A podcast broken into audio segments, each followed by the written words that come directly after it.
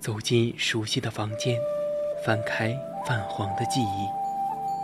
一条手链，每一颗宝石都可以达成一个愿望，让你找回曾经丢失的东西。一个瓷枕，可以让你美梦成真，亦能让你噩梦成真。每一件古物都有属于它自己的故事，默然等待千年，只为在此刻相遇。文物客栈，为你讲述每件古物背后的传奇。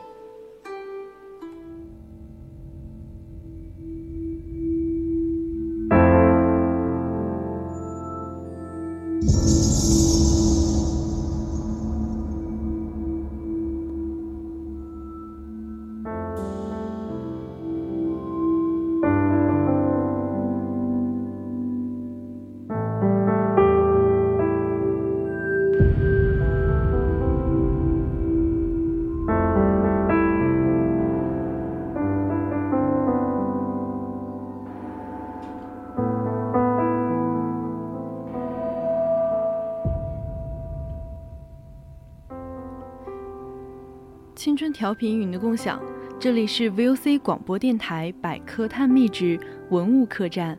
我们将带你走进的是文物背后，看那精美绝伦的文物映照出的历史与现实。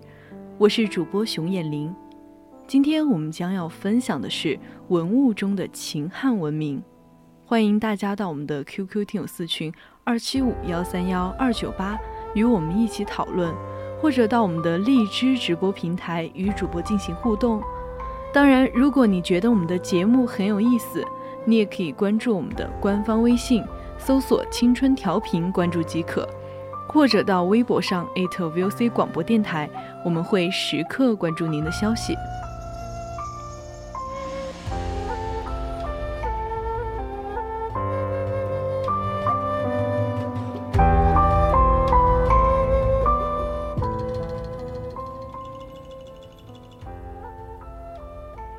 说到秦汉时期，你会想到什么？答案无非是秦始皇统一六国，汉武帝征伐匈奴。但秦汉时期能说的故事可不只有这么几个。除了打仗杀敌，秦汉时期的人们圈养猪牛等家畜，把骆驼当宠物，死了也想上天堂，最好能有花不完的钱。今天的我们为雾霾所困，古人也会面临同样的问题。在秦汉时期，人们常用动物油脂作为照明燃料，这种材料有一个很大的毛病，就是不容易充分燃烧，会产生尘埃和烟雾，把人熏得睁不开眼。为了改善居住环境，汉代的人们发明了最早的环保灯具。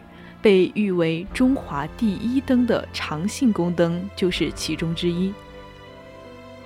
国宝级长信宫灯是首批禁止出国展览文物之一，出土于中山靖王刘胜的妻子窦婉墓中。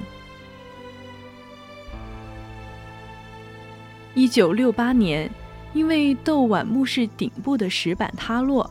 原本在基岸上的长信宫灯摔了个七零八落，灯盘的弧形平板和灯罩甚至都变了形。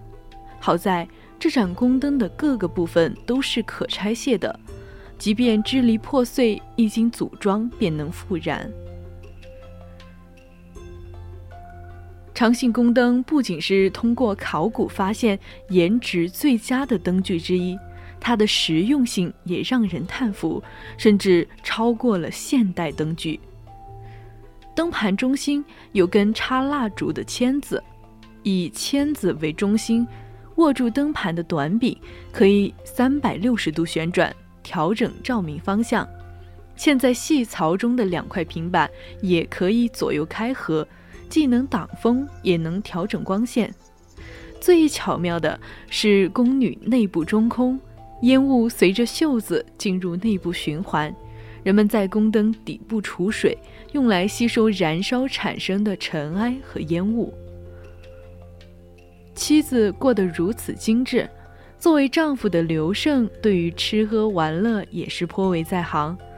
刘胜是一个不折不扣的酒鬼，人们在他的墓中发现了三十三个装满酒的方形大陶缸，所有的美酒加起来差不多有五千公斤。他不仅能喝，而且喝的花样也很多。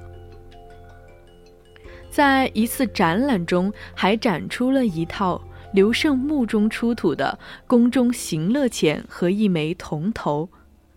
宫中行乐钱共四十枚，其中二十枚铸有“起行酒，乐无忧，饮酒歌，饮其家，自饮止”等字样。通而通体错金银的铜头，足足切割成了十八面。其中十六面上刻着一至十六的数字，还有两面则写着九来和交字。这个十八面的铜头让不少网友赞叹：还是古人会玩，要玩就是得玩大的。原来古人活的才不像想象中那么糙，这是不少观众在看秦汉文明展时的最大感受。另一件人气颇高的展品——西王母陶作青铜摇钱树，也可以证明这一点。东汉时期，西南地区很流行摇钱树，对万贯家财恋恋不舍的达官贵人，死后会把摇钱树当作随葬冥器。这棵摇钱树的底座是陶制的，上面分别塑有天禄和辟邪两个神兽，树干分为六节。一共悬挂着六十四枚叶片，每一片的树芽上都装饰着不同形态的西王母座等图案。西王母在传说中手握长生不死之药，所以经常出现在墓葬中。刚出土的时候，这棵摇钱树还是金色的。听到解说员这样讲。紧贴着展柜的观众不禁睁大了眼睛，好像真的看到了闪闪金光。一个小孩的评价显得一针见血，原来古人也拜金。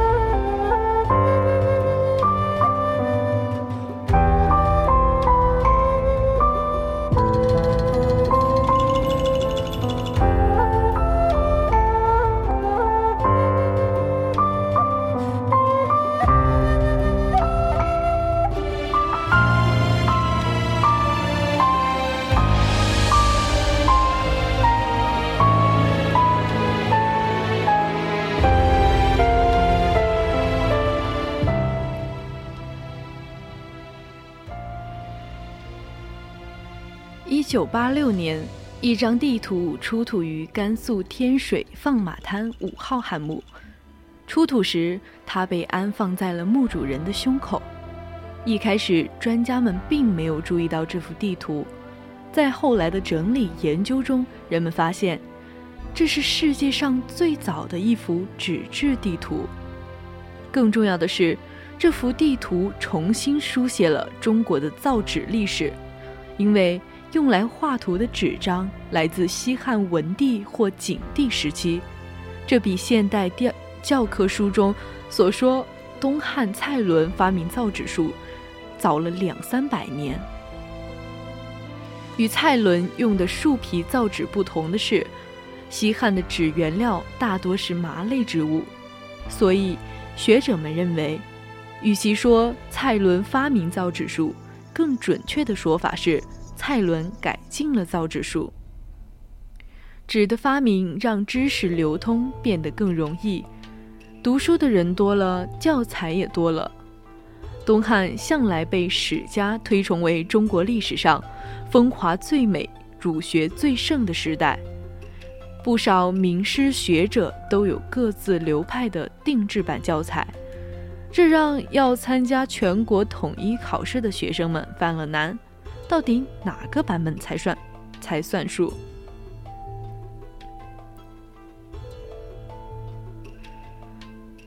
汉灵帝西平四年。当时的议郎蔡邕等人就向皇帝提出制定一套标准教材的思想。经过批准后，这支负责校订教材的专家队伍参考了当时通行的多个文本，选出了其中最好的一版，再由书法一流的蔡邕用隶书写在碑文上，最终刻成石版。这项教育工程足足费了九年的功夫，刻了四十六座石碑，共计约二十万字，立在洛阳城南的开阳门外太学讲堂前。因为这是在西平年间篆刻的，所以被称为《西平石经》。《西平石经》一经官方盖章确定，就堪称史上第一部官方的教科书。根据《后汉书·蔡邕传》记载，每天来石碑前誊抄教材的学生络绎不绝，数千辆马车挤满了街巷。在历经战乱和朝代更迭后，《西平石经》成了断壁残石，有的甚至被拿去做了柱子的基石。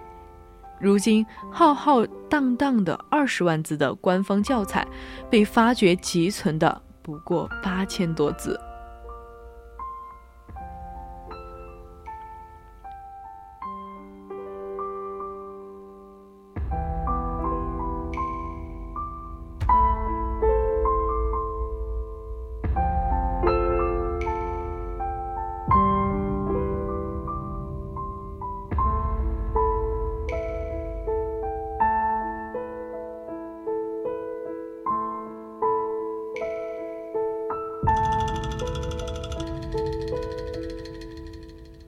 现在说起垂帘听政，大多数人下意识想到的一定是西太后慈禧，但历史上首开垂帘制的其实是汉高祖刘邦的皇后吕雉。吕雉其人，在传统印象中就是个爱吃醋的女人，她最为人熟悉的就是特意发明了一种叫人质的酷刑，专门用来迫害丈夫的。宠姬戚夫人，然而吕后的野心远不止独霸后宫。在此次展览的文治武功单元，有一件展品是一枚通体银白的玉印。这块二点八厘米见方、高两厘米的玉玺上刻着“吃虎”，四条边上刻着卷纹、卷云纹。通过放大镜。可以清晰地看到刻有“皇后之喜”的字样。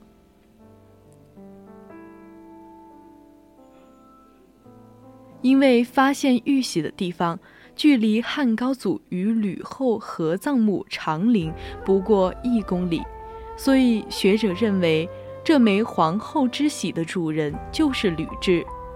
刘邦死后，吕雉掌权十六年，在颁布的不少指令中。印下的都是这枚皇后之玺。今天的文物客栈就到这里，材料转自网络。接下来是古人社区，敬请继续锁定青春调频，我们下期再见。